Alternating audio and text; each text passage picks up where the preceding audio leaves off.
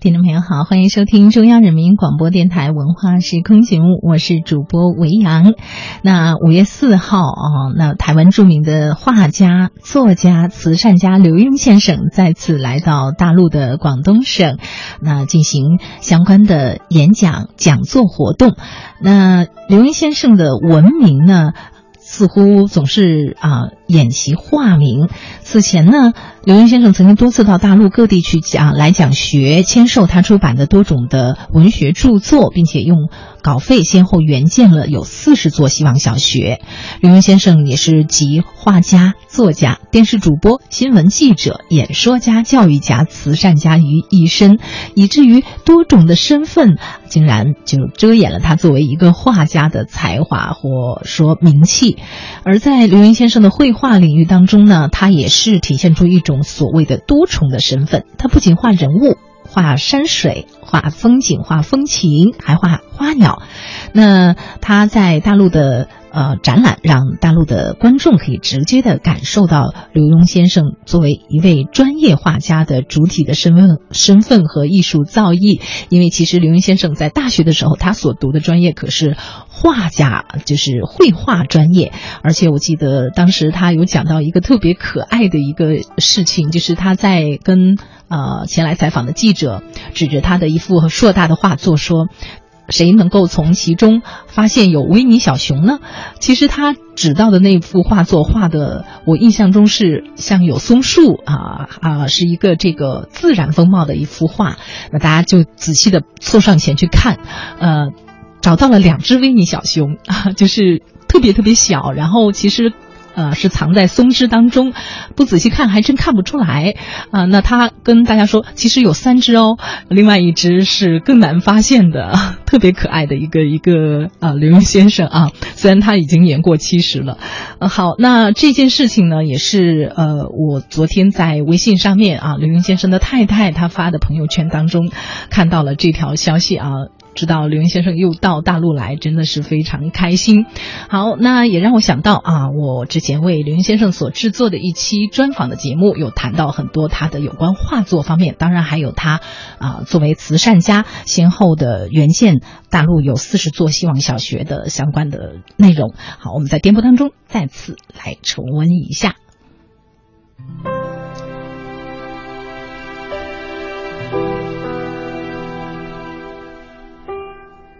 跟牡丹亭结缘，一直结结了几十年，说有一天自个儿去去制作牡丹亭。对李白的戏说，前头用的是朗诵的调子，后头是用的吟诵的调子。一代诗仙来富贵，长天。啊，我想表达的东西，好比说从二零零零年的一个戏叫《如梦之梦》，啊，这个戏里面更看到我我未来想走的一个方向。这个戏，所以我当时就把我自己积累这么多年的东西，一下就揉到自己这个感情里去了。你比如说像“滚滚长江东逝水”，这就是戏曲的一些风格。其实曲子里面，文化时空，名家访谈。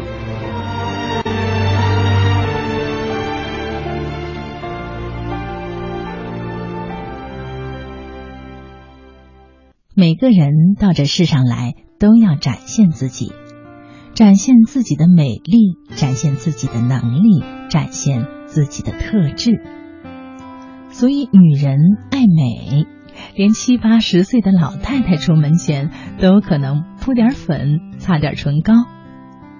所以，男孩爱现，秀肌肉，秀胆量，甚至争凶斗狠，目的就是吸引。异性的注意，只是有些女孩爱美爱的太多了，男孩又爱现，现的过了火。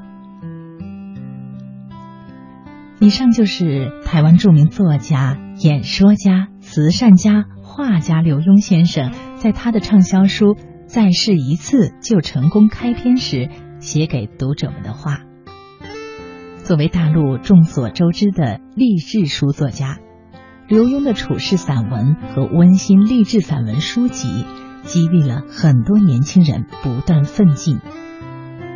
不久前，刘墉先生做客文化时空名家访谈，和收音机旁的听友分享他作为作家、画家、慈善家、演说家的不同社会身份的所作所为，甚而还有他作为丈夫宅在家中，作为两个孩子的父亲与一双儿女斗智斗勇、顽皮可爱的一面。和先生面对面，跟随他的嬉笑语言。仿佛置身物内，赏横看成岭侧成峰的嶙峋或悠然。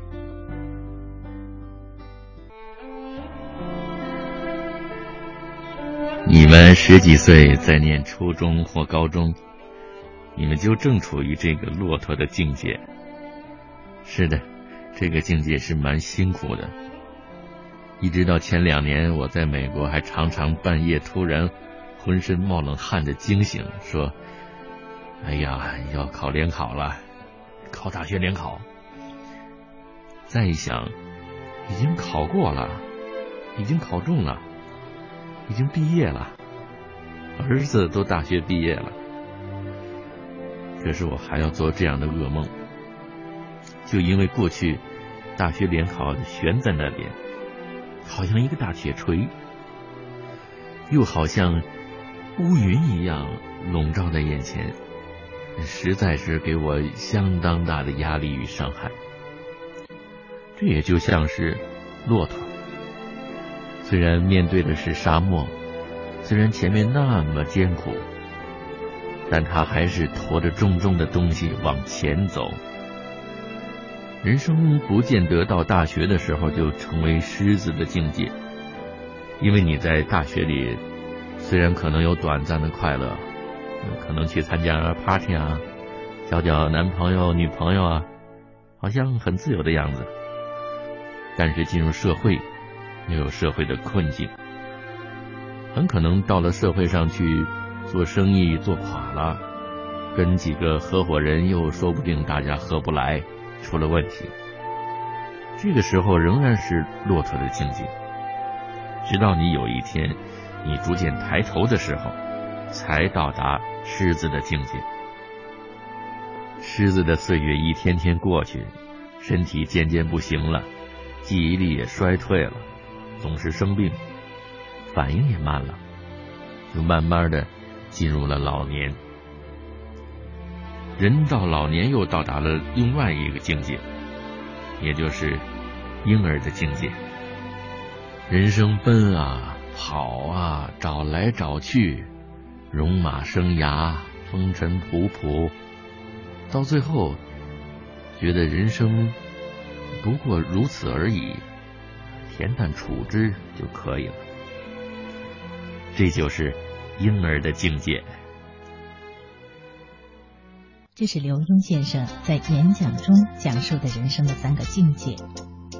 先生认为，人生要经历。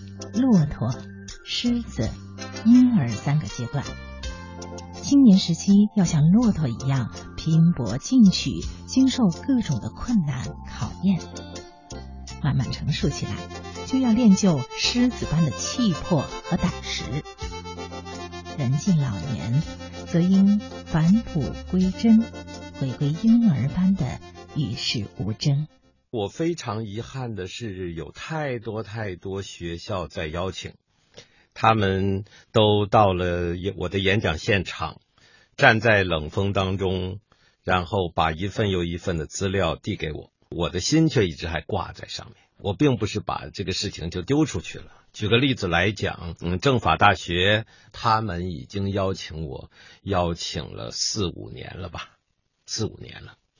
而且上一届的学生毕业了，就把事情呃移交给下一届，能这样锲而不舍，我相信他们将来一定能够成功。我非常非常的呃重视呃各个学校的邀请，我只要有能力，我还是决定出来。二零一四年十二月，北京一个寒冷的冬日，刘墉先生来到北京科技大学，为这里的学子们带来一场精彩的演讲。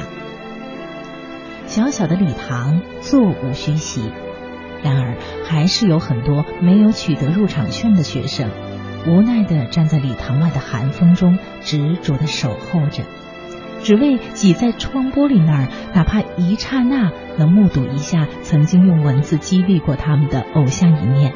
当刘墉先生登上演讲台，看到这一幕的瞬间，眼泪汩汩而下，他深深鞠躬，恳求拦住同学们的保安大哥，让学生们都能够进到温暖的礼堂里，在演讲台和第一排座椅之间的空间席地而坐。先生的泪还未湿干。齐刷刷，三排同学已静悄悄的顺序坐好，准备聆听先生的教诲和分享。刘墉先生红彤彤的眼睛绽出了久违的刘墉式温暖的微笑，大礼堂里爆发出滚雷般的掌声。九九九九，这就是刘墉，作为作家、演讲家的刘墉。真实的、有笑有泪的刘墉，爱学生如爱子一般的赤子刘墉，乐见骆驼时代的年轻人的成长，悉心的为他们供给养分，对莘莘学子们全全的爱心、真挚热忱如岩浆般炽烈的刘墉先生。研习中国书画。不但运笔变化多端，用墨也是门大学问。就选墨而言，墨有松烟、油烟之分。松烟古厚，油烟滋媚，前者沉郁，后者光彩。需看所画的题材，依个人的喜好决定。就磨墨而言，陈眉公说：“磨墨如病夫”，意思是速度要缓。力量一轻，墨汁才会细。此外，墨汁的厚薄也是学问。过浓的墨容易制笔，稍稀的墨又嫌轻浮。是否恰到好处，完全得凭经验。就运墨而言，古人说，墨有黑、白、干、湿。浓、淡六彩，乍看似乎没有什么分别，实则正是墨的妙处。用得好，便能见精神、见气魄、见神韵；用得坏，便是油冒垢衣、昏镜浑水、死气沉沉。此外，墨与笔、纸砚就仿佛朋友，老墨宜用旧纸。好墨当用家砚，嫩墨是用新笔，必须适当的配合，才能发挥墨的长处。磨墨也如同做人，宜直而不宜偏，偏则多渣而易裂；宜长抹，不宜久滞，久滞则昏暗而易臭。用墨又如同处事。可以用浓墨，但不能迟钝；可以用淡墨，但不能模糊；可以用焦墨，但不能浮躁。除了为读者所熟知的作家身份的刘墉先生，刘墉的画作却并不被更多人所了解。其实，刘墉啊是真正的绘画科班出身。毕业于台湾师范大学美术系的他，二十八岁成为了美国美术馆驻馆艺术家。他也是美国水墨画学会的全权评审。他还曾担任过高中的美术老师。在他的心里，文学和绘画是相通的。诗中有画，画中有诗。所有的绘画作品都应该有自己的境界和诗情所在。他有的时候在外面有了什么感触，就会写在小纸条上，回到家中把这种感触变成文字或者绘画作品。而关于画作中素材的偏爱，恐怕您怎么也猜不到刘墉的得意和中意会是谁呢？好可爱的老顽童刘墉。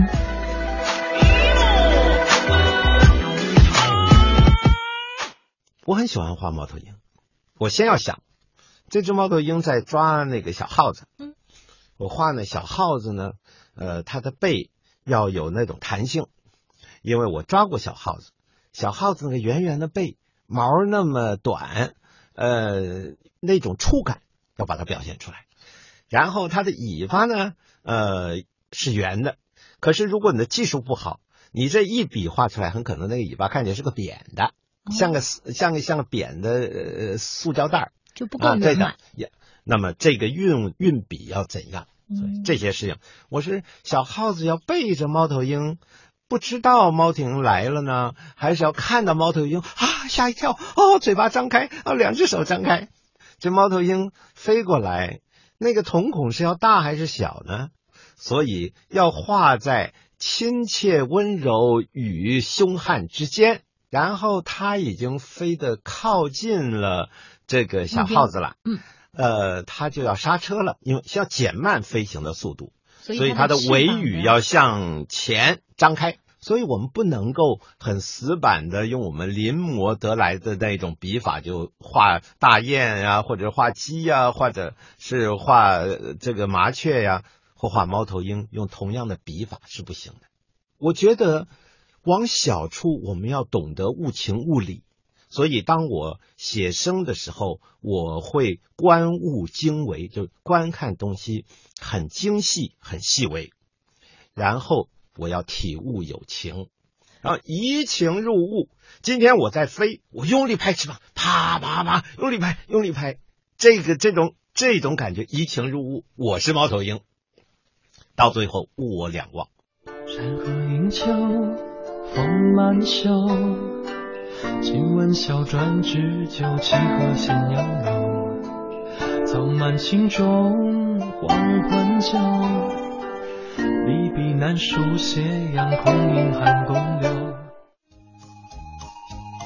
文学与绘画之间有着千丝万缕的联系。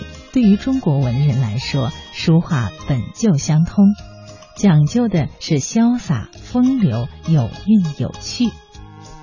刘墉先生将文学和绘画通过自己的方式结合在一起。他喜欢用诗来解画，用画来抒诗。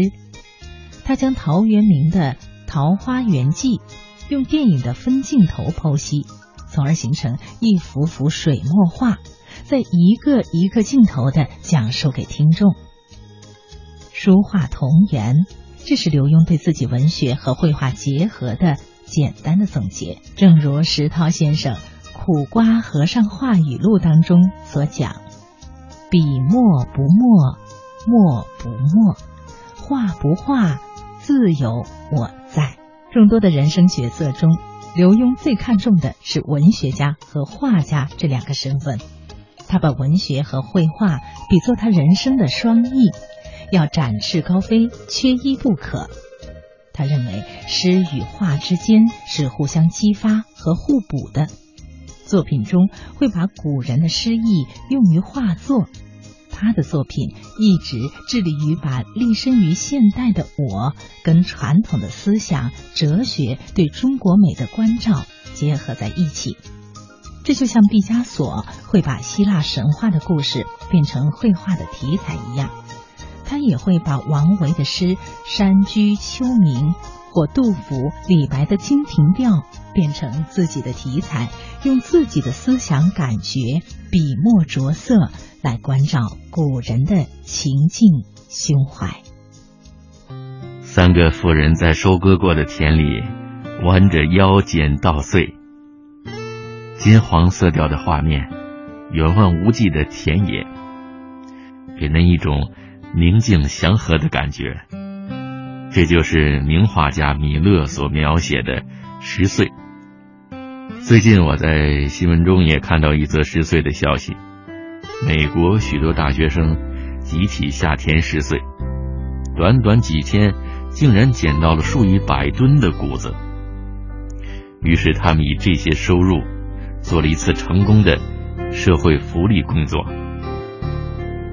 在我们的生活当中，有许多遗漏的稻穗，如果我们都能小心的拾起，慢慢的积蓄，也将能用来做许多。有意义的事。刘墉先生几十年如一日，一直热心于公益慈善事业，甚至他会带动家人一起为公益慈善事业身体力行付出努力。与之凿凿，为了慈善拼了老命也干。他亦恬静淡然，不必多说，做就好了。暗潮汹涌中的大爱无疆，甚至超越了他的个人艺术创作。每次谈到做公益，或者是我盖这些希望小学，我都会讲谢谢我们全家。其实是我们全家在做的。有一天，我到我盖的一个学校里面，在贵州山里头，那么有个看到大家都在那边摇着旗子，欢迎欢迎，热烈欢迎。那么有一个女孩就蹲在地上，呃，不一样。那么我就过去说你怎么回事啊？我也蹲下来。她说我看不到。那么他的老师说他已经几他已经多大了？可是他的很低年级，因为他连自己名字都不会写，因为他看不太清楚，已经一只眼睛完全瞎了，另外一只眼睛也要瞎了。我说不要操心，呃呃，我帮你找人治。到最后，同仁医院说他们愿意试试，于是我们就把这孩子接到北京，我女儿也去了，儿子也去了，太太也去了，我也去了。后来人家用镭射还是怎么样子，一只眼睛就恢复了，然后给他又配了新的眼镜，就好好的了。那另外一只眼睛是没有办法救了。OK，然后我有一天我女儿在房间里拉房拉小提琴，这个孙琴珍，这女孩叫孙琴珍，就说那时候她还没治好呢，她就说哎呦，小提琴声音好好哦，我好希望我爸爸妈妈能听到，我同学能听到。那我女儿就说那好啊。我演奏给他们听，于是隔了一年多，我们就到了全家，就到了贵州的深山里头去，也儿子女儿也都去了，嗯，然后演奏给他们听。我觉得，嗯，他们也不必知道那学校是谁盖的，嗯，就如同现在可能发一些奖学金，拿奖学金的人也不必感激我，也不必知道是我跟我太太两个人拿出来的，因为。你以后有能力，你去盖学校；你有能力，你去帮助别的人。何必我们丢出石头就一定要知道那个掉在什么地方，一定要有水声不隆回来吗？No，我们就去做就是了。这个世界其实最重要的是做。呃，常常我们要只问耕耘不问收获，每一个人都能帮助我们身边需要帮助的人，这个世界就会变得非常好了。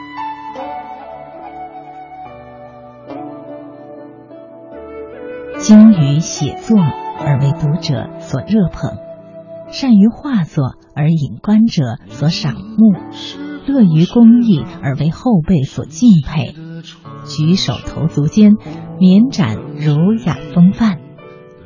这就是台湾著名作家、画家、演说家、慈善家刘墉先生，一个身兼数任而自得其成的大先生。我们的访谈结束，下楼梯前，先生特意让过我们，等到夫人，十指绕扣相携下楼，目送卧牢并肩的一对身影，先生的声音似回复于耳边，袅袅于岁月中。